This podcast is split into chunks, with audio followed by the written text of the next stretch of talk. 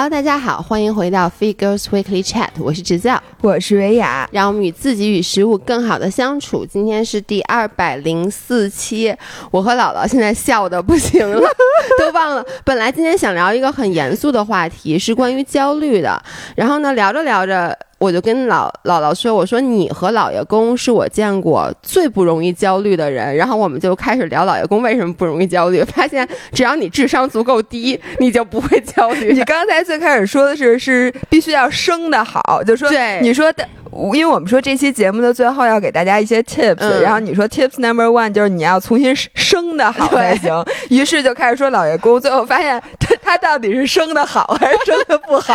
就是你当你就是你看我跟老爷公经常生气，是因为我觉得你这个人怎么能线条这么粗？嗯，就是脑子里什么都不想。我经常骂他的一句话就说你这人怎么那么不用心？但是你发现不用心这件事儿在很多事儿上它是缺点，因为你觉得他不够关心。心你不够用心，但他在其他事儿上就是他很难焦虑，因为我觉得你焦虑其实是你得真正的用心走心，你得走心，你得很 care，你得很纠结，你才能开始焦虑，对不对？你得有感受到压力。我觉得他就是这个世界上没有人能影响他的情绪。我觉得这个咱俩先录一期试着啊，小试牛刀。如果实在不行，我觉得你应该要求他来录一期，因为咱他的那些心态，咱俩是模仿不来的，对，而且都不能理解。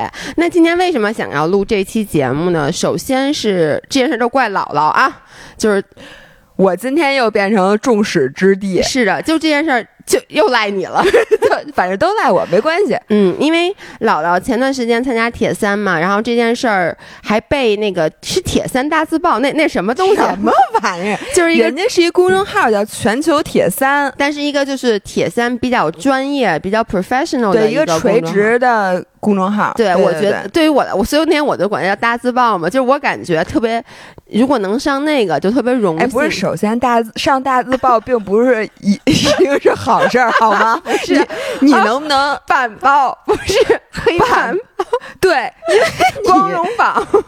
就我想说的是，咱们上学的时候贴在后面写红名字，对对对，后面贴在后面那个黑板上的那个板报。就是一张纸，我们当时就把那个学习好的写在上面。而且你知道吗？就是我上板报那期，马英九也上板报了。就是先是七点钟的发了一条关于我的推送，然后八九点的时候发了一条关于马英九的推送。同同一个账号，那个账号为什么会推马英九啊？因为马英九参加了一场铁三，七十一岁。哦，那人家比你厉害啊！那比我厉害的，所以我，但他没站台。然后我就把这个文章转给了我妈，我说：“妈，你现在开始 还来得及。”对，那为什么说这是赖姥姥呢？就是因为这件事儿其实备受关注，而且大家都觉得这是一件很厉害的事儿，很励志的事儿，对，很励志的事儿。呃，我觉得励志有时候是好，有时候是不好。如果你本身是一个心态比较平和的人，你看到这件事觉得啊，那个姥姥真棒，然后呢，我我也可以朝这方面努力。就说你其实是给很多人看到了希望。就比如说我现在刚已经三十岁了，我就觉得，哎呀，我都三十岁了，三十岁好老啊，我还练铁三，我练什么铁三？而且我既不会游泳，也不会骑车，什么乱七八糟。嗯，对，这时候看到你的故事，就会发现，哦，你看他行，就是我也行。但是还有一些人，我觉得可能就是像我这样，我们是很容易焦虑的人，所以他看到你这件事儿以后，他想的不是你给了我希望，而是你给了我压力。嗯，就是说。哎呦，你看他，他都他三十五，哎呦，他长得又漂亮，身材又好，哎呦，他怎么还能铁三站台？哎，再看看我，我简直就是个垃圾，就我怎么这么不行？然后呢，姥姥她能吃这么少，还能跑那么多公里，我就吃两张大饼，我跑就真的是 literally 我啊，我吃两张大饼，我跑十公里，配速还八分半，然后我还什么都你吃三张就九分半了，就是。我发现群里很多，就是你那件你那个东西转发在群里之后，大家就是讨论，真的就变成这种，就是说有的人就会有一些负面的情绪。他其实不是负面的情绪，就是他是会对自己看到自己就越更觉得自己不行。嗯，对，然后这种就变成了一种焦虑。我都能感觉，就你知道，我这两天看群里，我都能感觉到群里来的那种压焦虑。其实本来你。我现在已经训练的，就是比如说看到你的这些成绩也好，已经不会再给我像之前的那种焦虑了。我现在就觉得啊，你是你，我是我，那我已经接受了。我天生，我想想，就是。你看现在，比如你比铁三，你说你你就算让我也去学一个比一个，我成绩一定不行。但如果这样的话，我就会有压力，对不对？我觉得咱俩就是你看我就那么差。但我现在反观上高中的时候，你体育好，我可从来没觉得你了不起啊。对，因为你参加运动会，体育这东西可有可无嘛。对，就是你参加运动会。我也没觉得，我就觉得，哎呦，张伟雅又报这么多项目，真惨，对对对吧？对对，没错。然后我每次都特高兴，就我和李文乔，我们俩一，我可算不用去。就我们俩体育这么差，我都不用报名。对我们俩体育特别差，我们每次歇着，我们俩特高兴，就是。就觉得我们俩想报什么，人家都不让我们俩报的那个感觉，让我们俩如释重负，就觉得这是一场属于我们的盛宴，我们可以跟那儿观看。但是现在你看我，我就会变得焦虑，因为我觉得体育这件事我开始在乎了，在乎了，对，所以就是。对于那些因为你的成绩，嗯，而产生了焦虑和压力的人，我们今天来录一期。你你想，你有什么想对他们说的吗？我想说，我准备好了，放在最后。咱们先讲别人的故事，咱们先把这两个很精彩的故事给大家讲。那你接着讲你那个故事，我再讲我的。啊，我先讲我的那个故事，你一个我一个嘛。就是在前两天，我我和姥爷，我和姥爷一个共同的朋友，跟我更熟一点啊。这个朋友，他其实从我们最开始做那个减脂营的时候。他就参加了最前面的这个减脂营，他一直一路随咱们走来，对，然后一路呢 算是我我的好朋友加一个忠实的粉丝，就我们的播客呀什么的，他都会听，对，对对对。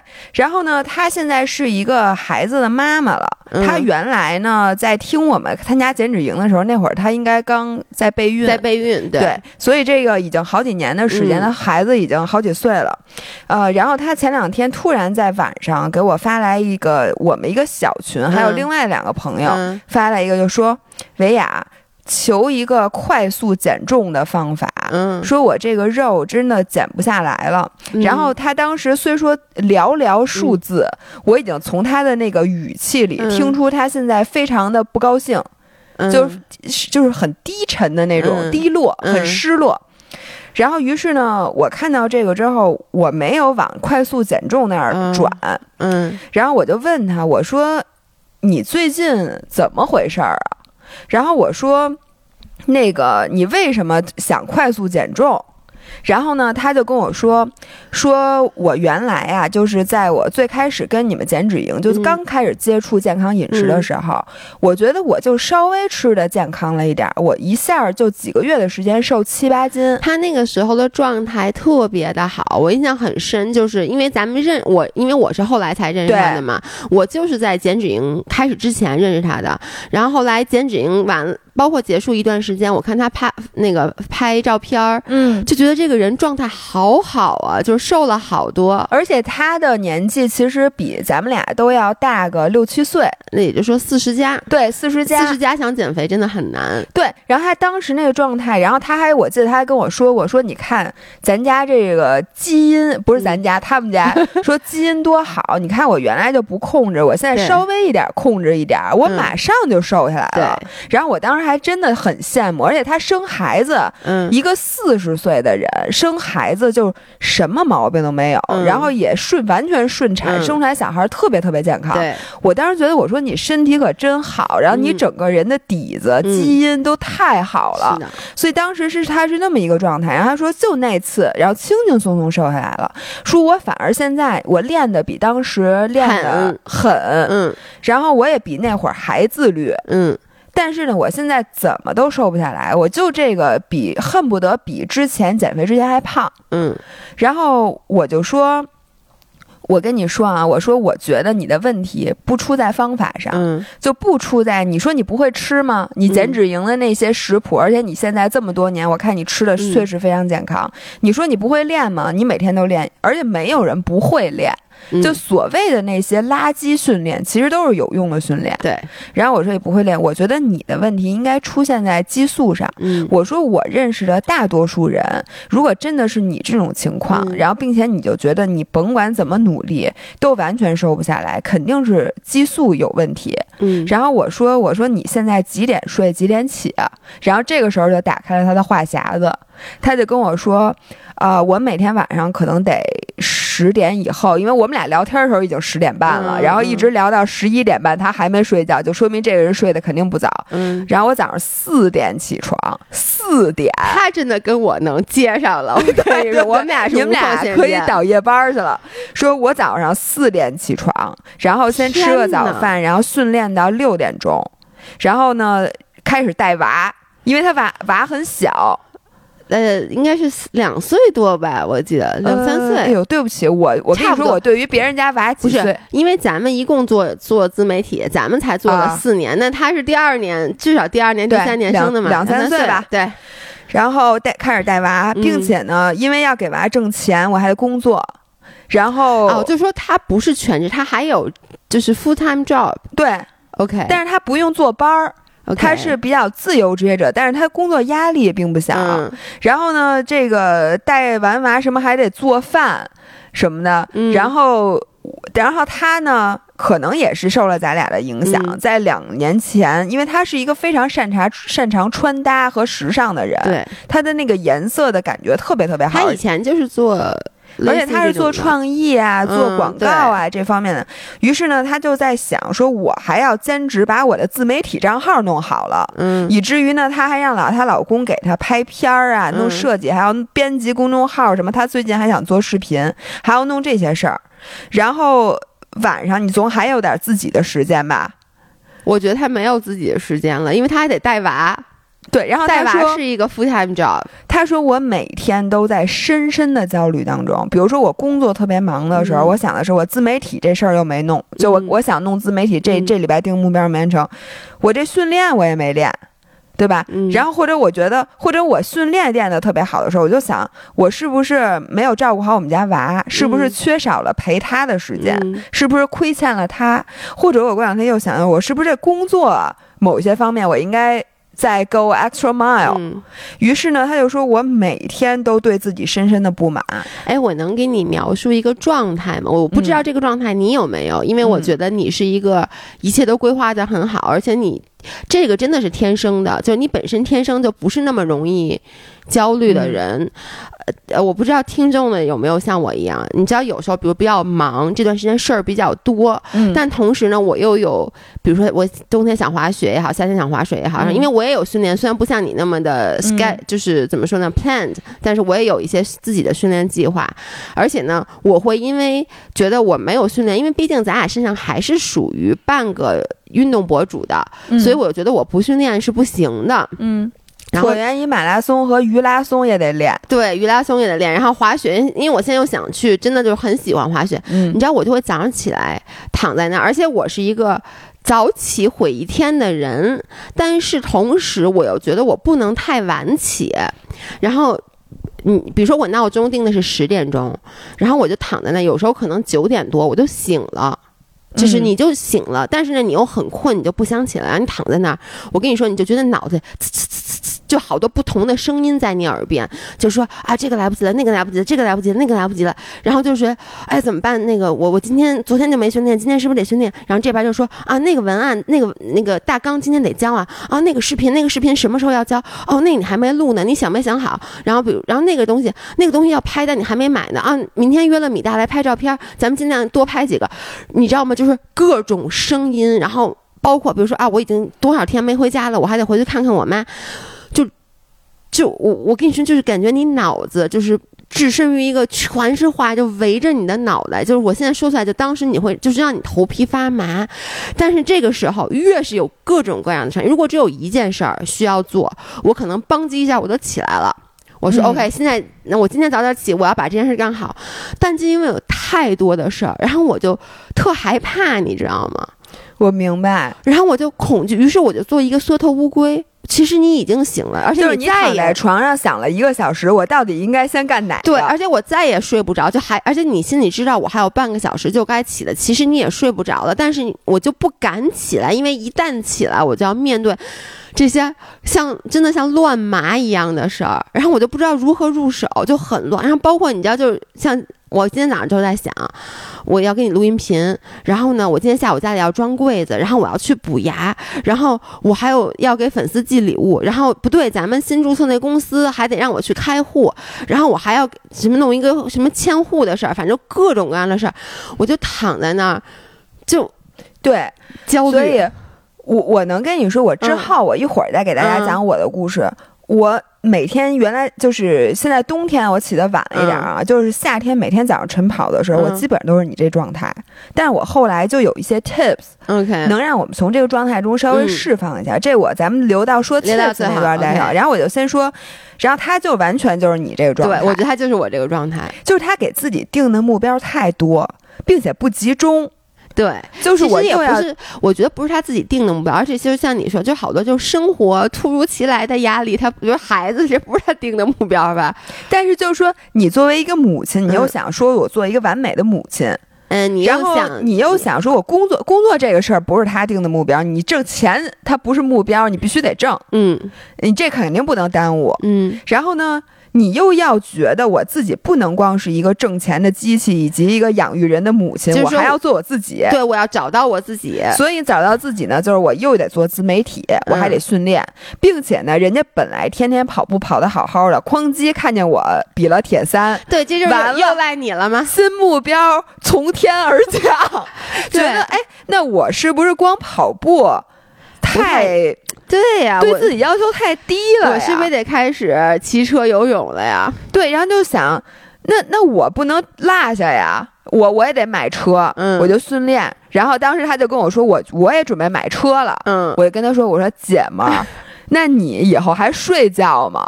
我觉得你你如果现在再给自己加码，再练个铁三，你就该猝死了。他说对，没错，我觉得我现在就快猝死了。然后我就跟他说：“我说我就送给你一句话，你现在睡一个小时，绝对比你练一个小时更减肥。我说你现在重点绝对不是在给自己定新目标，说的说我在现在的基础上我要再来一个快速减重，我不吃饭了，从从现在开始，这绝对不是你应该做，你那样会越来越胖的。对。然后我就跟他讲了，我说我现在的新的理也不是新的理论，就是我悟出来的一点，嗯。”就是，呃，你看，有好多人都在群里，每周都有人说，说我发现我这段时间练的比以前刻苦了，规律了，嗯，然后我吃的也比以前规律了，我整个人积极向上，我也特别自律，但是我就是胖了，有有的人说胖了十斤一个月，嗯，然后我在想，这个是由于什么？你从物理学的角度是不可能的，咱们说的热量缺口。根本解释不通，对吧？你说人家制没制造热量缺口？肯定制造了。你就说你没瘦吧，你怎么会反而胖了？你这物质都不守恒了。嗯。然后我现在分析是因为，首先你训练本身对身体的压力非常非常大。是的。你知道我每次骑车，如果骑一个长距离，你看我昨天就骑了一个长距离的，骑了，呃，大。五个多小时，连续骑五个多小时，然后我今天就明显觉得我浑身都沉，嗯，这就是因为训练本身带你，而且我每次比赛，甭管是比马拉松、比铁三、比自行车，回来都会沉，嗯，就是因为你的压力在的时候，你身体的那个储水和你的这个身体修复，它绝对是。会让你的身体变沉的，这是训练本身的压力。然后你规律饮食对身体也是一个特别大的压力。不是规律饮食，而是规律的制造热量缺口。对，节食。对，就是你甭管制造多小的缺口，只要你身体吃不够，只要是缺口。对，就就好像你现在每天要花一百块钱，你这两天每天只挣了八十，你说你有没有压力？你的身体都都是如临大敌的，这是不可避免的压力。还有一个压力是你自律本身，因为你是在跟身体的本能对抗。嗯，你的身体肯定是想躺平的，肯定是不想练的，然后你非得让他去练，然后你又有目标，你说哎，我今天要跑俩小时，你在跑的过程中一直在想让自己怎么能把这俩小时坚持下来，然后。然后坚持完了之后还不给自己好好吃饭，然后还要干这干那，就是你这个总共的压力加在一起，你分泌了大量的压力激素，以皮质醇对皮质醇为主，对对吧？然后是这些激素持续分泌，比如说你练了一个月都保持这个，那你的激素水平就是居高不下。是的。然后这些激素是可以打败你所有的减重的努力的。对，其实热量缺口的原理依然是说得通的，只是说激素。它乱了以后，它让你的输出变少了，而且它，我觉得它能什么怎么着？虽然我没有科学依据啊，它首先你能影响你的吸收率。因为咱们现在说的压力热量缺口都是说一个粗略的，觉得你吃进去二百卡就吸收二百卡，对吧？但是其实不是这样的，每个人的吸收率因人而异，就是大部分情况下基本差不了很多。但是当你压力很大的情况下，你可能就是当你的身体觉得入不敷出，对，或者觉得你马上要把自己累死了的情况下，它可能就给你吸收率与提高，从百分之七十提高到百分之百。那你想，你如果是两千卡的。百分之七十和两千卡的百分之百可差六百卡呢，你一下这热量缺口可就完全没有了。然后这个是影响吸收率，然后影响你身体的各种合成机制，因为有可能这个卡路里你吸收了之后，它往好的地方给你转化了，它给你让让你去蹦了，就让你去燃烧了，那你也没毛病。但是如果他不让你燃烧，让你每天觉得特别特别特别累。然后他把这些能量都给你储存下来，这个你也不知道。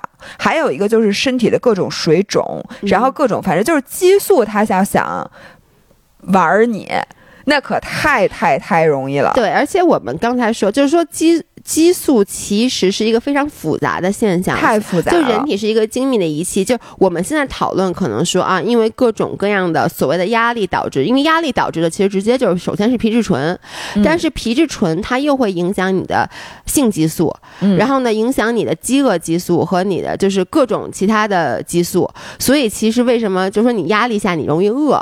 这就是你的皮质醇又让你的饥饿激素变得更加的 active，然后你的饥饿激素就说你饿了，你要多吃一点儿。对，所以我我现在就觉得这个激压力激素有点像什么呢？有点像咱们就是听起来就觉得很恐怖的胰岛素。就是胰岛素，当时不说，呃，胰岛素为什么能让你胖？嗯，就比如说你经常吃那个精米，每天吃精米精面，吃大量的糖，然后你胰岛素就不停分泌，不停分泌，然后它就不敏感了。它不敏感的话，它就一直在那儿。然后胰岛素在那儿的时候，就是你吃什么糖，它都迅速的给你从血液里带走，然后给你存储起来。然后呢，能让或者让你不停的就还想吃糖什么的。所以当时咱们最开始减肥的时候讲那什么 GI。值什么的，就说呃，减肥有一个非常关键的，就要少吃糖，少吃精米精面，对，不要让对吃 GI 值低的食物，让你的胰岛素变得异常的敏感，然后这样子呢，而且胰岛素不在身体里的时候，你分泌胰高血糖素，分泌瘦素，这咱俩之前都讲过，然后这样你就会特别利于你减肥。对。我现在觉得压力激素是一样的。就是说，你让这个压力一直停留在你身体里，你就会变得压力激素不敏感。是的。然后你如果压力激素一直长期的存在，并且压力值很高的话，就跟你一直在分泌胰岛素一样，那肯定会非常非常影响你减脂。就是我自己的亲身经历啊，我最我不能说我胖，因为我觉得我我没有胖过，嗯，但我体重最大的时候，当然跟肌跟肌肉也有关系，嗯。呃，我这么说吧，我就说我状态其实最不好的时候，是我大概一年多两年前，嗯，练的最狠的时候，我做力量训练用的重量最大的时候，嗯，就真的是那段时候，那段时候就是我感觉每天都很累，永远睡不醒，然后每天要在健身房里泡三个小时，就像你说的，我的身体永远吃就是在压力之下，而且那个时候我不太能允许自己有休息日。对，就你说你是休息日，我每次说我今天是休息日，我也不会在那干躺着，我就老觉得不行，我即使是休息时，我也要 be active，我要起来干点什么。而且还有一个你知道最要命的，就是你逼自己练最狠的时候，你都不用去训练。你只要一想到训练，你那皮质醇噌一下就上，然后一直到你练完，到你练完，你好不容易休息一会儿吧，你就想，哎呦不行，明天我还得练呢。你一想到明天还要举这么大的重量，只能比今天重，不能比今天轻。你说你这一晚上，就跟我当时有一晚上，我觉得我的压力值爆表，就是我去那个环球影城玩儿，嗯，第一天我看见那过山车了，没敢坐。但是呢，因为那票是两天的，我又觉得如果不是北京的啊，不是北京的，然后如果我不坐过山车，我票就白你白买了，因为这是最值钱的一个项目，我就说我应该坐，但是我又害怕，嗯，我那一晚上我就基本上没怎么睡着，然后我就在想象我第二天坐那过山车的那个画面，然后于是我第二天早上整个人都不好了，就跟你那那会儿天天逼自己训练，嗯，这是一个没有回头的那个路的那感觉，是，而且我就印象很清楚，当时我吃的特别健康。对，就是特别特别健康。你想到下一顿饭也有压力。你你就想我现在，其实我现在已经没有什么 restriction 了。包括昨天我看有人留言问说，姥姥姥爷现在还计算热量吗？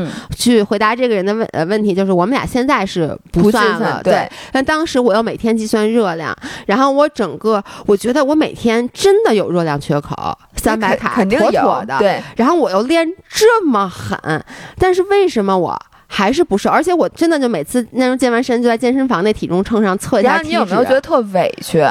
就有点绝望，就觉得我还能怎么样？我都花三个小时在健身房了，我真的难道要搬过来住吗？没错，但你知道后来我还发现一个，就是说，因为我每天花了三个小时在健身房，其实我有效的训练时间还是就一个半小时。对，这你之前说过，就是因为人是有极限的。对，所以我就在想啊，那些说，因为很多人像你刚才说，咱们看那个就是群里面大家也说，就我明明现在练的比之前还狠，我之前可能跑量是五公里，我现在跑量每天加到了七公里，然后我吃的比之前还少，为什么我体重？不掉反增，我觉得就是因为你，你以为你的训练量上来了，其实可能没有。你之前跑五公里，你可能用配速是多少？就是说你消耗更多。你现在一个是你现在比之前更加能有效了，就是你一开始训练的时候，你可能有一些跑姿的问题啊，跑步的经济性，你肯定是越跑越不累的。对，所以你现在可能比之前经济了，所以你可能跑七公里跟之前跑五公里所消耗的热量是。差不多的，嗯，然后再加上你又有这些激素的压力啊什么之类的，所以你就没有没有瘦下来嘛？对我之前有一个特别经典的例子，就有点搞笑啊。我在这里，但是我之前那老板跟我关系挺好的，我我就不用搞笑的方法来说他了，因为我当时真的嘲笑他。我想用搞笑的方法来听，不是，你说说，不点名啊。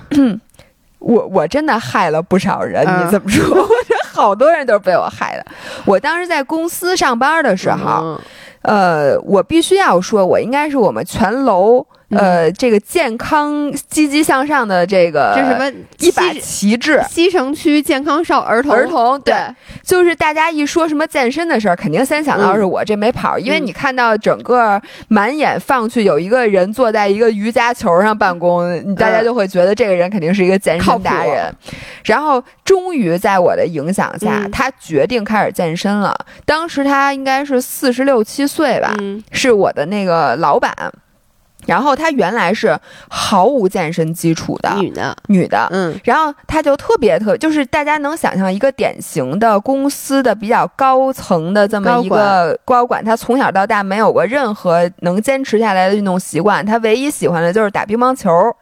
但是还没有太多运动量，并且这有娃，就是一个很正常的家庭。然后你能知道劝说这个人去健身，找到一个他能坚持下来的项目有多难吗？我先后安利过他去什么瑜伽、瑜伽呀，然后说什么练普拉提，就我尽量找一个适合中年妇女的，他都没坚持下来。最后呢，他就。误打误撞的，可能我觉得前面那个许多次的尝试，其实是在为他做铺垫。是的，到最后呢，他又在我们公司旁边的一个健身房找到了一个他觉得气场很适合的教练。嗯，他就开始每天去上私教课。嗯，我就记得他第一次上完私教课，嗯，那天我特别高兴，因为他到公司都快。就都快猝死了，就整个人就是无精打采的。然后跟我们开会，本来是应该那种给我们布置好多任务，我觉得他当时那脑子已经不转了。然后就那天就非常佛系。所以呢，就感觉我也跟着他混了混混日子那种感觉，然后他就莫名其妙坚持下来，然后他每次去上私教课都会回来给我讲他练什么了。嗯，我一听那训练量比我的都大，就是什么今天先做多少个深蹲跳，然后做多少组深蹲，多少组硬拉，然后做的都是那种呃，你知道你应该练，嗯，但是呢，你想想就不想练的那种动作，那只有在有教练的时候你才能练，并且他最开始是一星期去三次。次。嗯，后来我记得他有一阵每一天早上都去，嗯，然后七点练到八点多，然后过来上班九点钟，并且呢，他的教练要求他每一顿饭都打卡，嗯，就是他早饭吃什么就得拍一张照片。这个就是现在大部分健身房的私教都是这么一个。程序对对对，然后我记得他那会儿就中午本来我们都非常随意的在食公司食堂啊或者出去吃，他那段时间就每天自己带饭，然后带完饭之后特别有仪式感拍照，他不仅发给教练，还给我看，说你看我今天中午吃这张教练你看怎么样？然后那段时间他的状态就特别好，就每天非常兴奋，然后跟我讨论的话题就从呃什么工作呀什么，因为以前我们俩说实话。共同语言不多，嗯，但是那段时间呢，就会很有很多共同语言。说你看我这动作，嗯，说我今天练什么什么，你练过吗？什么的，就就那种。结果。呃，他应该是学了三个月，是第一个周期，然后学完之后，他这三个月一直没有过体测。他体测就是在上第一次私教课之前测过一次 in body，然后在三个月，我就记得他还特别兴奋的跟我说，啊，他那前一天晚上就在体测之前那天晚上还去跑了个步，说我今天晚上跑五公里就是为了明天早上去体测。嗯，结果第二天体测完回来，于是他早上上班第一件事儿我就问他，嗯。我说哎，怎么样啊？你的体测瘦了几斤啊？然后他，我就记得他把 InBody 那张纸往桌上一拍，说：“我觉得我不太适合这个训练。”然后一看，就是他的体重有了好几斤的增长，并且他的体脂还上升了。嗯，就这个东西你就不太好解释了，因为如果你说你体重增了是增了肌肉的话，那么你的。体脂率应该是低了，体脂率应该是低了，体脂率应该是低了，但是他的体重和体脂都提高了，并且我就当时就我跟他说，我说这个体脂秤啊不一定准，对，是，我说有的时候你跟你早上的水合状态有关系，因为呃体脂秤。他会把你的水分当做肌肉来算，所以如果你今天早上没喝水，那你的体脂率一定会上升。于是呢，他就接连去那个健身房测了好几次，还并且测量了什么腰围啊各种维度，发现他就是胖了，就是无论你怎么测都胖了。这是为什么呀？我就是我后来对他，就好多人都是这样的。然后我很长一段时间没有办法解释这件事儿，因为你都没法安慰他。你说你让他继续练还是不练？对吧？然后你就看他整个人就跟那个一下就跟泄了气的皮呃皮球皮球后来确实有很长时间他就没有再去了，嗯，因为他不能够接受，嗯。说说实话，我们到现在都没有一个理论说能把这件事儿解解释清楚。但是我认为这一切肯定是和激素有关系的。当你用这种很基本的理论解释不通的事儿，那肯定就是激素的关系。而且你知道，我还有一个感觉啊。就是，比如说我刚才说我练的最狠、吃的最健康的时候，其实我的体重一直没下来。你要真的深究你，比如说你拿一个相机一直二十四小时跟拍我，你会发现一个什么？就是说我其实吃特多。什么意思？就是练完了之后，你就是会特别饿。我现在每天摄入的热量绝对不如那个时候多。嗯，但我不是刻意的，就是我现在因为我练的没那么狠了，所以我没那么饿了。我真的就没那么饿了。再加上我也不限制自己吃什么，我家里什么都有。我我那个双十一买的那些 popcorners，我一袋都没吃呢。嗯，因为我现在我有好多吃的好吃的东西，我吃不过来，你知道吗？我最近特别迷那个白呀白他们家那个蛋。什么那个蛋白宝，就之前那个什么呀？之前五仁白是什么？之前五仁给咱们寄的那个，哦，那特别好吃，是是是。你知道我现在是他们家中，我每周都买，每周都在他们他们家买二百块钱蛋白宝，因为他们家一周一发货，正好一周发。还有人问你，我记得那天是群里还是有人留言问你蛋白宝？对，但那个它不是一个淘宝能买到，他得你得加入那微信群，就特复杂。我是那谁把我蹬进去的，你知道吗？Anyway，然后呢？我就发现，其实我现在吃的并并不多。你感觉我现在吃的比以前不健康很多，也不是不健康很多，就是说我更加的放肆。嗯。但是从总量上来说，我吃的没之前多了。而我当我说我吃的特别特别健康，我每天知道热量缺口的时候，其实是我吃的很健康，我没有吃那些乱七八糟的东西。但你就光健康餐。而言，我从热量上讲，我吃的一点都不少。嗯，就是比如说我，因为我练完我饿呀，所以可能但是又不敢吃高热量的东西。对，所以我其实那个就跟大熊猫似的，一直在吃竹子。你记不？那个时候我那个吃猪食，那真的是每天好几锅。它虽然平均热量低，它的热量密度低，但是你也禁不住。比如说，就像咱们说的，我我吃全麦面包，它热量并不比白面包低，但我就觉得我吃的很健康，然后我又饿，我就会吃很多。我相信很多在咱们群里面说他有这个问题的人，一定也是这样，就是他觉得我吃健康的东西，这个东西貌似就没有热量，我就可以吃很多很多，所以他吃的他他的热量没少，其实。嗯，对，哎，你还有一个故事要给大家讲吧？对，就说到激素，还有一个就是，呃，前昨天在群里面，我看有些人在热烈的讨论，就是我们群里面有一个女生，这个女生，呃，就是还是一个非常积极的，我们群里非常积极的分子。我记得之前就是我那个抖音直播，我跳操，她每次都给我录屏，然后发在微博上，就为了让大家可以跟着练。然后他昨天就在群里说，说他最近无比的焦虑，就是真的对生活都快绝望了，是因为他想怀孕，然后他在备孕，但是呢，他本身的激素水平就有一些问题，不太正常，他本身就不容易受孕。然后呢，医生他去看医生，他就每他好像是每个月都要测，然后已经看医生看了很长一段时间了，然后医生就告诉他，你必须要。减少你的训练量，嗯，就是说你现在既能不做运动就不做运动，然后呢，并且说你必须要吃够吃好，然后呢，他就说说我已经四年没吃过精米精面了，嚯，然后呢，记得挺清楚，对，就是我想他估计，比如从四年前开始减肥，他可能从他真第一次减肥开始，他就知道啊，我不能吃精米精面，所以他已经四年没吃过精米精面了，然后呢，现在他就说我为了备孕。我都开始吃主食了，然后呢，说我这每以前他每天都有大量的运动嘛，他昨天就说，哎，我真的太焦虑了，说就问说求姐妹们告诉我有什么训练是强度没那么大的，因为医生虽然不让我运动，但如果你真的我完全不运动，我的就该抑郁了，我真的会抑郁的，那所以我就给他推荐了椭圆仪嘛，啊，就是。因为确实是，我觉得这个。你看到昨天有人在群里艾特你，有一种椭圆仪，它可以走吗？就往前走，在公园里骑的。我没看到。哎，那有这个，我真可以和你比一比了。我对对 对，看我能不能走四十。但是那感觉控车不太容易，容易摔。你知道？你想那么大板儿在那儿，我没看到那个。但是我在想他怎么刹车。昨天我们艾特你好几次啊！我想，我我特别想知道，就是我经常，比如看到咱们那个群有一个红点儿，就是我找不着。根本找不着，它好几千条。是是是，我以为有有一功能一点能点到，后来也没有。哎，你可以搜索艾特我的，应该哦，我是不是？我也不知道。Anyways，然后就这个女孩就分享了她现在的问题，等于就是她一方面她很想要小朋友，她很想怀孕，但是呢，怀孕的代价就是说她需要去打破她这么多年养成的所谓的她的这个健康的生活习惯，她觉得是健康的生活习惯。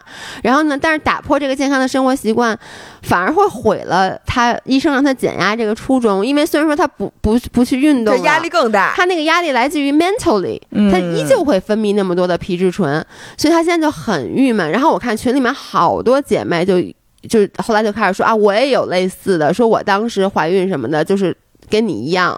嗯，然后我其实在这儿想跟他说的就是，我昨天后来就跟他说，他问我有什么办法，我说我也没怀过孕，我也没有什么别的办法，但我能唯一能想到的，我真的觉得就是强制躺平。嗯，就就你没有办法，就是你你你说你现在的你的首要目的是什么？你还是要先想明白你的一个首要目的。如果你这个时候你就是想我要怀孕，那你必须要说。我先不要那么 care 体重，包括刚才我在群里搜了一下，我就发现有一个女生说，说我这个怀孕是第几个月我忘了，说我这周就长了几斤，说不行不行，我必须要控制我自己了。我觉得怀孕当中不敢吃的人大有人在，就是我刚才讲那朋友，她怀孕的时候就一口都没有多吃，但是呢，就是因为她的那个大夫是新加坡大夫，嗯。所以呢，人家新加坡人觉得他这样吃没有问题，那他就 OK。我我觉得是这样，你怀孕的时候，你说我正常吃，就我，因为我觉得怀孕的时候，首先我并不赞成说，我觉得我现在怀孕了，我就宇宙无敌，然后往死里吃，往死里吃，就是这是中国的备孕，就是人家就是科学证明你不需要吃那么多的东西，是的，对。但是我觉得怀孕的时候，咱就别。别看，别盯着热量了。不是，你不能说大夫说你最低吃多少，就比如说你呃有一个小肚子里几个月的时候，比如说你每天应该多吃二百卡，你就不吃，我觉得这个就是诚心较劲了。你要不就别怀，你怀了你就得对孩子负责，但是你又不又没有人让你往死里吃。我见到那么多的人，人家怀孕并没有胖。对。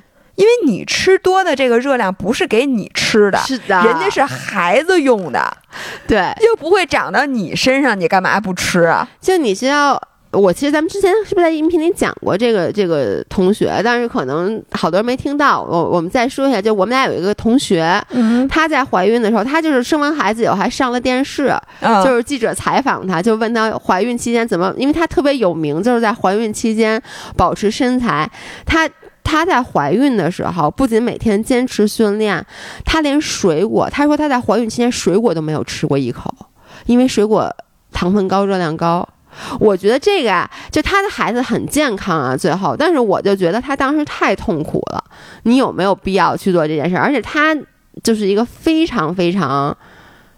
自我要求高的人，我好久没见到他，因为我们俩训练时间现在不一样。嗯，我也很久没有见到，是吧？对。然后我在这里面倒是想说，就是你叫什么？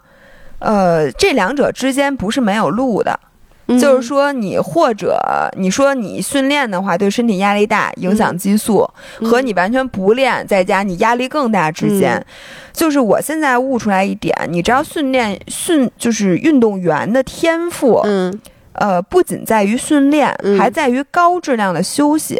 哎，然后我想说的就是，像你说那种情况，我原来每天都发生，就是我在休息的时候也焦虑。嗯，就是一个是我不敢，就是我休息的时候，我感觉到那种压力是来自于你觉得我应该休息吗？我配休息吗？对，或者说我今天。不休息，要不干点这个，对，要不干点那个，然后最后你把自己搞得比不休息的时候还累，是，还不如就好好的去把那步跑了。而且你知道，你心里惦记着，还不如你就去练了。就是你，你坐在那儿吧，你也没电视，其实你也没看，嗯，然后让让你玩，你也没玩，让你睡觉，你也没怎么睡着，你就陷入在一种抻的，就是那种待机的状态，嗯，那种状态其实是最难受的，是的。然后人家，我就为什么说休息是一种天赋呢？就是比如说，呃，最明显的表现在比赛之前，你看你肯定是睡不好的，嗯，人家真正的就是大佬睡得特别特别的好，那他是怎么在睡得好吗？你你比铁三之前你睡得好吗？还行，我觉得要我我不可能能睡着，就是。想都不要想，就第二天早上他妈五点钟起，然后又要干这么多事儿，还有那幻象，我就一晚上我就啊，这个那个对对对，没错，我是晚上有点担心自己早上游泳，主要是因为外我一直我一醒来就听见外面下大雨，我就想完蛋了，这明天一下一天大雨，这怎么办？我主要是焦虑这个事情，但是知道你那个党旗就是那个铁三的大佬。我之前听过他的播客，他第一次去夏威夷参加大铁，嗯，他完全没有去比过 Kona，嗯，然后他又想拿好成绩，嗯，然后 Kona 那个比赛就是你想大铁嘛，二百二十六公里什么的，然后要特别特别早起来，先去哪儿干嘛干嘛干嘛，但是他说他那天晚上睡得特别特别特别的好，然后早上起来就是活力满满的去比赛，然后他就跟我我就说那你。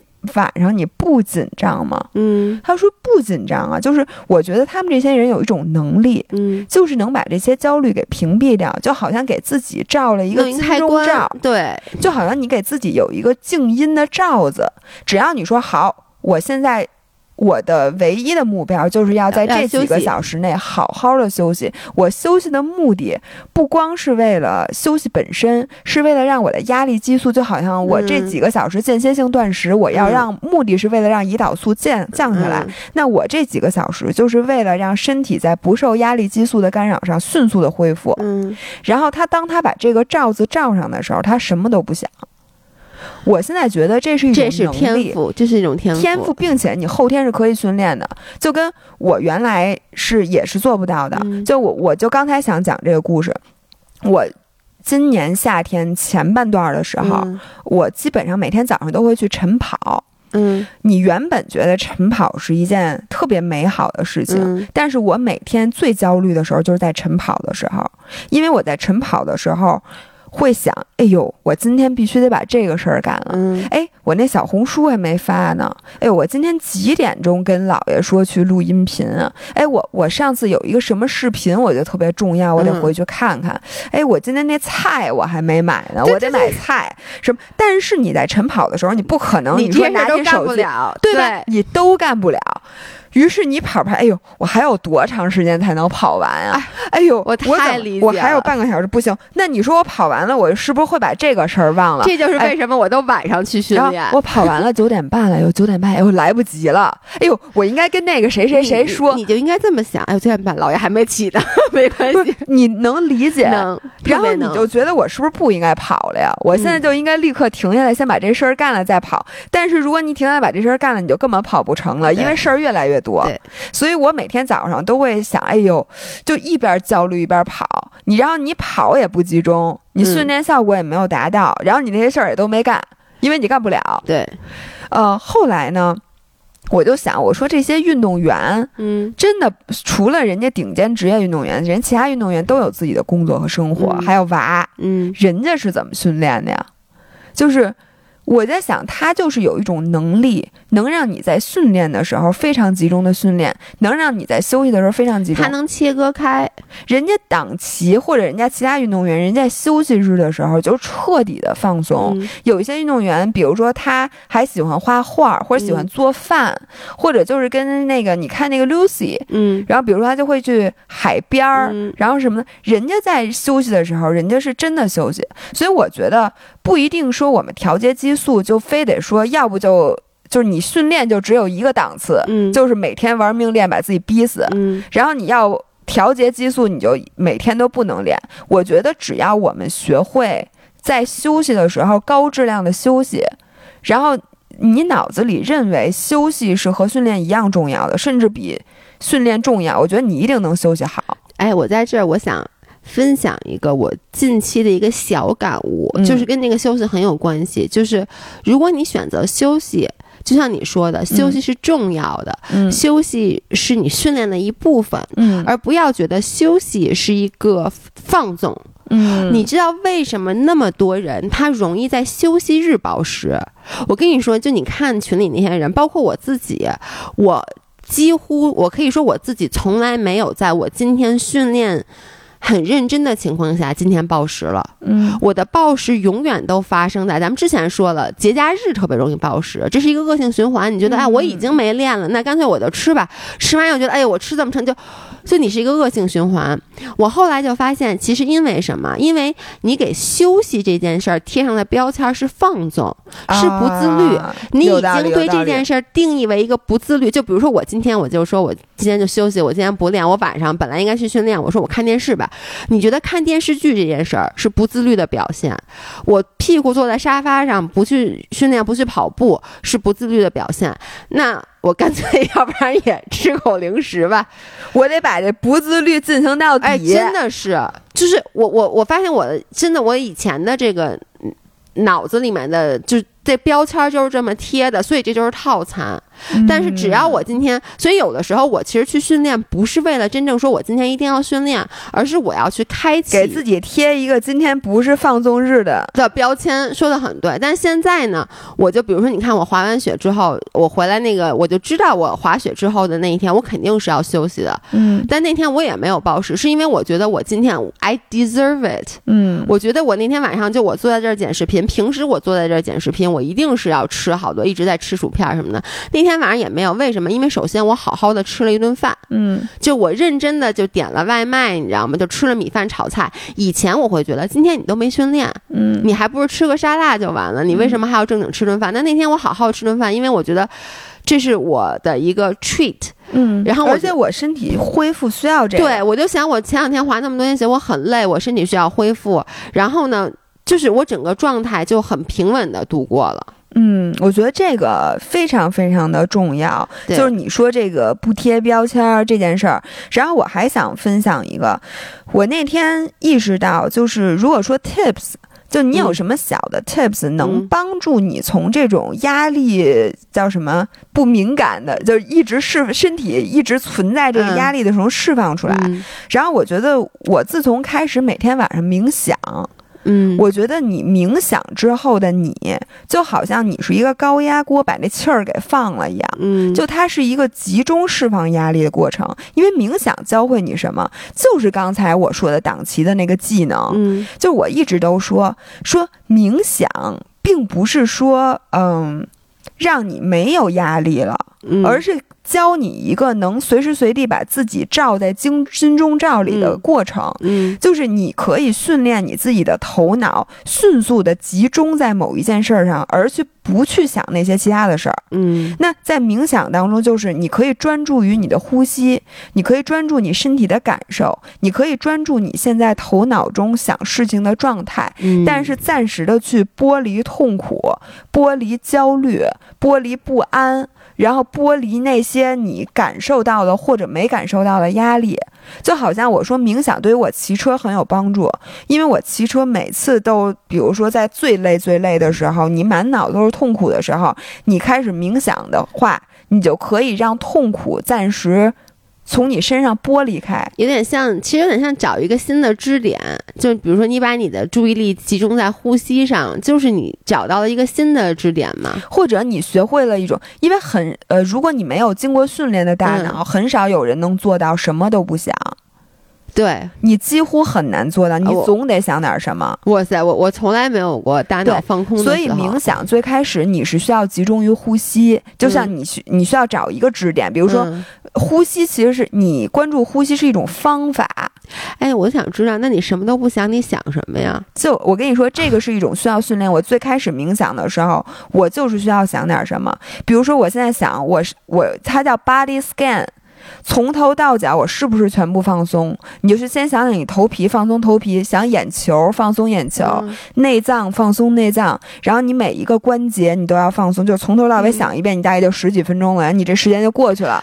然后，那个在现在我有已已经比原来进步了，我就可以真的什么都不想，它是一种境界。你现在体会不到，你别问我想什么。不是因为你这，我真的我无法想象，什么都不想。然后呢，你刚才说那个，其实咱们以前练瑜伽的时候，老师不也这么什么什么萨瓦萨纳的时候，我跟你说，我的思想过程就是关注你的头皮，关注我的头皮。哎呦，头皮头皮痒不痒？有没有脱发呀？真 的，我真的不行，我得摸一下。对。哎头皮有没有脱发？哎呦，头皮！哎，你别说了，我跟你说，你你这么说完，大家我这说的是一个 tip，你说完，大家没有想的时候都想头皮。哎，我我有没有头皮屑呀？我抖了抖了。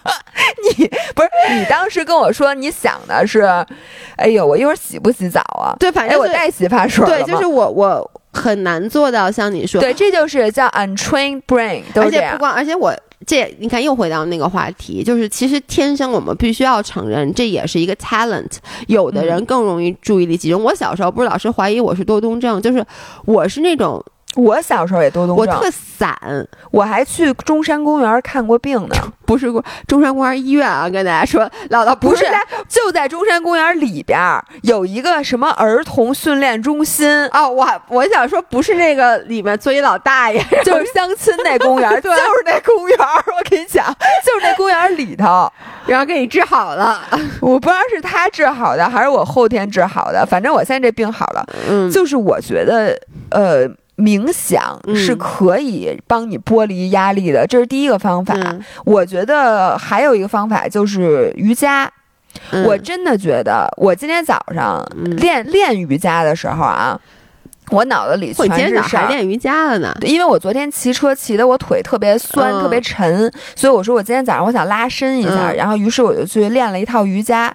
最开始练的时候我还一脑门子官司，我想哎呦今天这个那个那个这个事儿一大堆事儿，然后练完瑜伽躺在那儿躺尸式，然后那个老师真的跟你说的一样。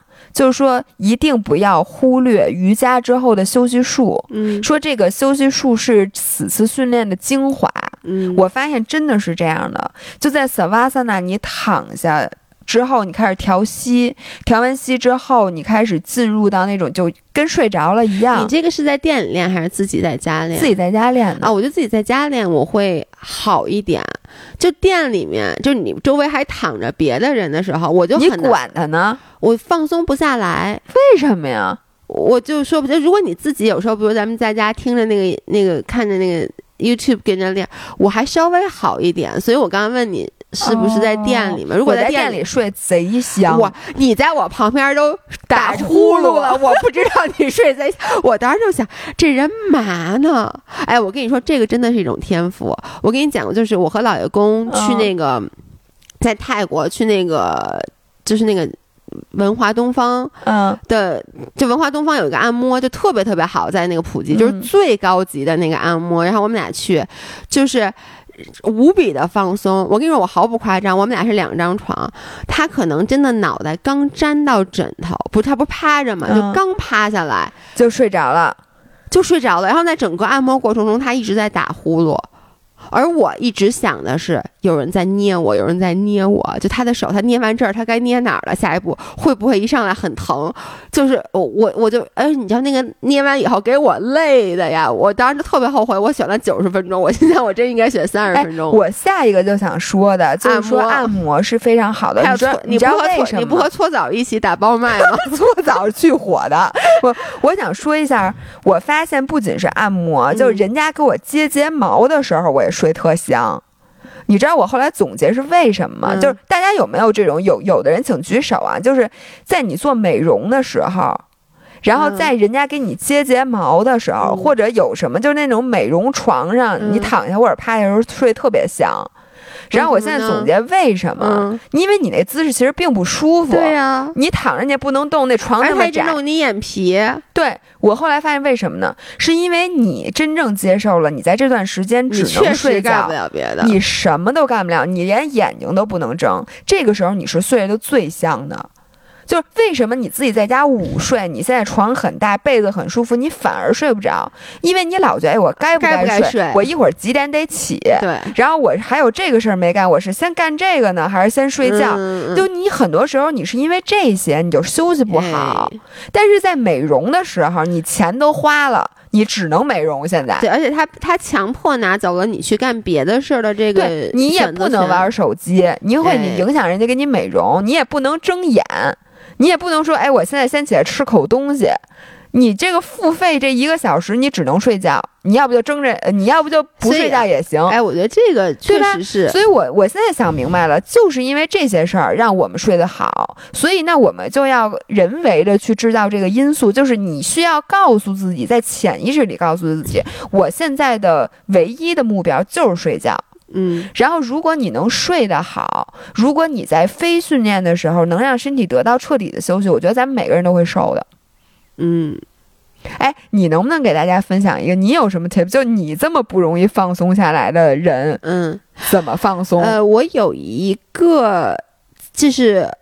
比如我晚上睡觉的时候，我刚才就说了，就是当我躺我我睡眠特别不好，其实就是说，就是因为我只要躺在那儿，我脑子里嗡嗡嗡各种各样的声音，而且有时候也不是焦虑，就是好多好多事儿，嗯，这是好事儿。比如说明天要去环球影城了，就是我不我就先不说在，我特高兴，就也睡不着。你我春我小时候春游就没睡着过，我就想第二天我终于能吃火腿肠了这件事儿。不是，因为小时候我妈不让我吃火腿肠，就是，哇塞，就明天我就可以吃火腿肠，我真的，火腿肠就八宝粥，哎呦，我跟你讲，就它能让我激动一晚上，你知道吗？想火腿肠是配八宝粥的，不是？你知道我脑子里甚至会想，我的火腿肠是把它从中间那样卷卷卷卷卷掰开，还是先从上面拿牙咬一小口撕开？就这种细节。天，就是我高兴的事儿，我肯定也是睡不着的。就是任何高兴的事儿，比如说你第二天你跟我说咱们俩要去去哪玩儿，去去什么，也睡不着。然后那个不好的事儿也睡不着。对，其实就是我们，我觉得像我们这种人，我就分析，我不是说我是遗传我爸嘛？就我们敏感，敏感其实就是你的神经末梢特别的容易亢奋。嗯，就我们那个导电，如果咱们里面都有神经观拿观察你那个，就肯定是那个拿仪器观察你那，肯定就那个电流没有那么的。嗯，我这里面就啪啪啪，我告诉你，就是永远都啪啪啪，大点屁大点事儿就啪啪啪，所以就导致我一直就属于一种比较亢奋的状态。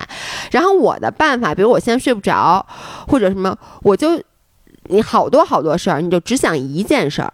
嗯，而且我喜欢干嘛呢？我喜欢去选择一件比较舒适的事儿，比如说我有时候就会想，我在划船，嗯，就是你想一个那种。就是那种很很风平浪静的事儿，这就是一种冥想。对，我觉得就是，所以我就问你们，我觉得我经常也会冥想，但我就问你，那你想什么？我总是要想什么。然后我特别爱想的一件事，小的时候，嗯，我就脑子里有一个画面，是我坐在一个那种。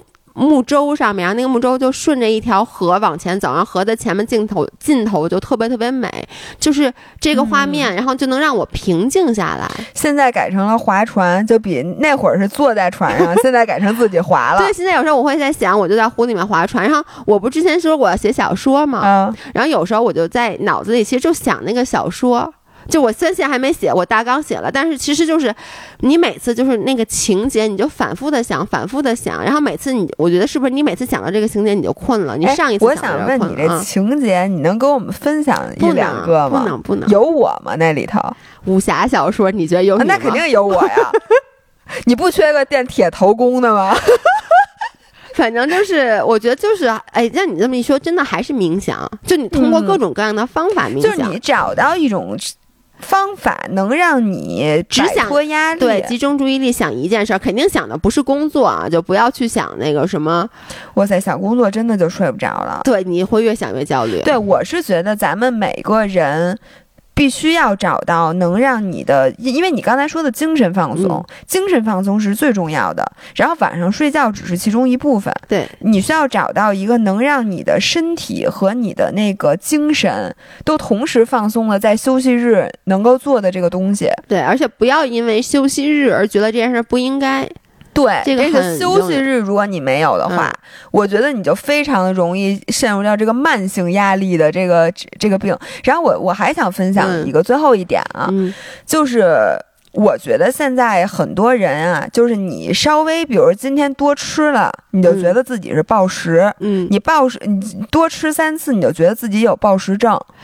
就是不要滥用暴食症。我是想大家不要那么快的，非得要给自己贴一标签。我觉得这绝对是焦虑的根源。然后呢，你比如说像你今天拉肚子了，你就想我今天吃坏什么东西了，然后我现在还拉不拉了？我怎么解决这个症状就 OK 了？你不要想的是，哎呦，我这拉肚子会不会是什么癌呀？或者那个什么，然后你拉三天肚子，说：“哎呦，我这慢性腹泻可不好啊！我这个慢性腹泻，我这是一种什么什么什么病？”然后你就开始查，嗯，那个什么什么什么病会产生这种，然后呢，你再去研究这个病，你怎么看怎么像自己，然后你就开始去想我怎么治这个病，而不是想我怎么治好我今天的拉肚子。我觉得暴食很多人都是这样，还有强迫症。对，就是我我插一句啊，我其实看了群里面好多人所谓那暴食，那不叫暴食，那就是吃多了。对，吃多了太正常了。你只是说最近可能胖了，嗯，你不要想我为什么总是瘦不下来，你不能老给自己扣扣帽子。你现在胖了，并不等于说你。瘦不瘦不下来的得了，永远都瘦不下来这种病。对，或者说你今天确实心情不太好，你不要想的我是不是抑郁了，嗯，然后或者你今天特别累，你在想我为什么总是这么疲劳，你不要老给自己扣帽子。我现在学会了一件事儿，就是你如果老给自己扣帽子的话，你越来越焦虑。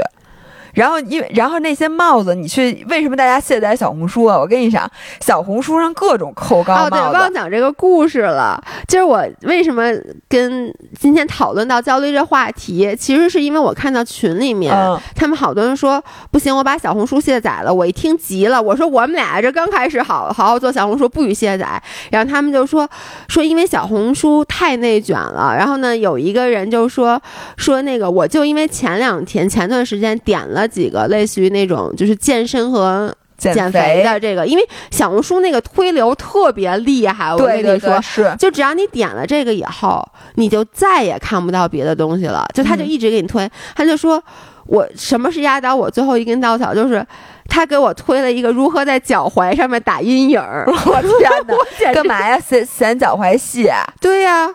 就跟你看啊，好多其实我觉得我对小红书是又爱又恨的。我不得不说，小红书它里面有很多知识干货是好的，嗯，就真的是有用的。包括我在之前装修，我在小红书上查了很多东西。但是小红书同时有一些很内卷的东西。呃，你现在想想啊，很多东西都是小红书出来的，天鹅颈、一字肩啊，这些词最开始 A 四幺其实都是小红书上出来的。嗯，就是他在不停的去爆这些所谓的，我觉得给我们制造更多容貌焦虑的点，把它作为卖点，把它作为流量，但它其实殊不知会给很多人造成不好的影响。包括你看，咱们之前说，我突然有一天意识到，啊，原来我胳膊肘这么糙啊！他以前在我的心目中都不是一个，但是我那天就看到小红书真的推给我一个，我觉得他偷听了，就什么胳膊肘去黑。就说你胳膊肘黑嘛，就怎么去黑，怎么胳膊肘刷酸，就是莫名其妙。但我跟你们，我能说句实话，我能说句良心话，这不是小红书的错，是我们的错。我想说的是，你能确保你卸你卸载完小红书，你就不会看到群里面有人发了自己又高又瘦，然后什么的这种片儿照片，你难道就不焦虑了吗？你看到人家什么别的渠道就没有了吗？所以我觉得我们需要。不，我们不需要把小红书卸载，而需要自己心里有有一杆秤，或者说有一个机制，能保护我们免受这个世界的伤害。而且小红书真的就是你不要老去点那种，就是什么莫名其妙的，还可以把它点回来吗？你比如说你搜索柴犬，然后所有东西你都点赞，我都不信你下回看起来不是满屏都是柴犬。你要是看见柴犬还焦虑，我跟你说你就真该看心理医生。然后那个昨天还有最后一个，就是我我呃昨天群，因为我们有五个，现在有五个群嘛，是吧？现在五个群都满了，六群了，五群都满了。然后大家先别急啊，不是我们不加你，是因为群满了。然后我昨天就有一个女生弱弱的说说想问一下老爷，咱们有没有那种一个分享负能量的群？就说咱，然后他说他的原话是：咱们有没有群专门讨论暴食啊，就是运动焦虑的？我去，不要不要拉我进来。对，然后他的他说，因为这个群怎么这么正能量啊？我都不好意思在里面发负能量的东西了。我就想说，大家如果已经在群里的话，就畅所欲言。我觉得有时候你的负能量就需要在这个正能量的群里发一发。不是因为第一个人如果发的是正能量，别人不好意思。对，然后一旦你发负能量，你发现底下全是负能量。对，这负能量我跟你们说发。发发就好了，但是发完负能量之后不要艾特我。我跟你说，我不爱看这些艾特姥爷，姥爷特别喜欢跟你们讨论负能量的问题。本来就是我，我会被他们影响。不是，大家都发跑步截图的时候，你从来不说话。然后有人说今天今天吃什么东西，然后你就说什么呀？哪儿的呀？还 好吃吗？我跟你说，不是特别巧，我就每一次，我每一次点开就是。大家艾特我对吧？跑步艾特我的我都三炮没看见，但是只要一有人说什么椭圆仪呀、什么好吃的呀、什么老回回啊，一艾特我我就看见了。你知道为什么吗？因为我们跑步截图啊，我们都是 morning person，大大早上起来发，真是。然后我们都讨论过一波了，说谁谁谁大佬，哎呦，今天四四三级的配速跑十几公里什么的，牛逼牛逼。就我发现啊，就有的人像我就会被正能量激励，我就喜欢看这些。有的人呢就。觉得正能量都是压力，你就晚点起。然后你一看群里，哎，怎么还没晒午饭啊？哎，这午饭来了，开始评头论足，说你这个搭配不科学呀！你豆浆怎么能配那什么什么的？你应该配我，赶紧给我推荐一特好吃的。我觉得大家各取所需。然后一到晚上可能都是负能量，然后大家就一到晚上都是，哎，我晚上吃多了，哎，我也，然后就开始报，说我晚上吃了什么什么什么什么什么。人说哦，那个特好吃，对对对，没错。我觉得这个大家说着说着也就好了，因为当你自己觉得你吃得多的时候，你其实是愤怒的。是，但是你说出了你一一发说，我今天吃又吃多了，这时候别人说，哎，我也吃多了，然后你一看，哎，没事儿，明天咱们又是一条好汉。尤其是当你说你吃一什么东西吃多了，别人说啊，这东西特好吃，然后说你这个还叫多，对，我告诉你什么叫多，对，就这种会让你心情变好。哎呦，大家又该催你建六群了。啊，建一建。就跟我记得我有一次我吃巨难受，我吃那个麦麦当劳什么，吃完了之后回家觉得特别难受，然后我也有点儿也不是自责，就是有点想说，哎呦，我怎么吃一麦当劳把自己吃这么撑？对。然后结果发一条说，我今天吃那个双吉，哎，不是麦香鱼。结果群里就说：“姥姥，麦香鱼是饭吗？对，麦香鱼不是饼干吗？就 我我也就觉得特搞笑。我真的，我第一次听，我麦香鱼都撒撒的吃。行了，今天就到今天就到这里，因为我的阿姨来了，我们要开始。你你没看见吗？阿姨进来了，没有？阿姨是吗？阿姨进来了。哦，阿姨好。OK，那就这样，我们下周再见，拜拜，拜拜。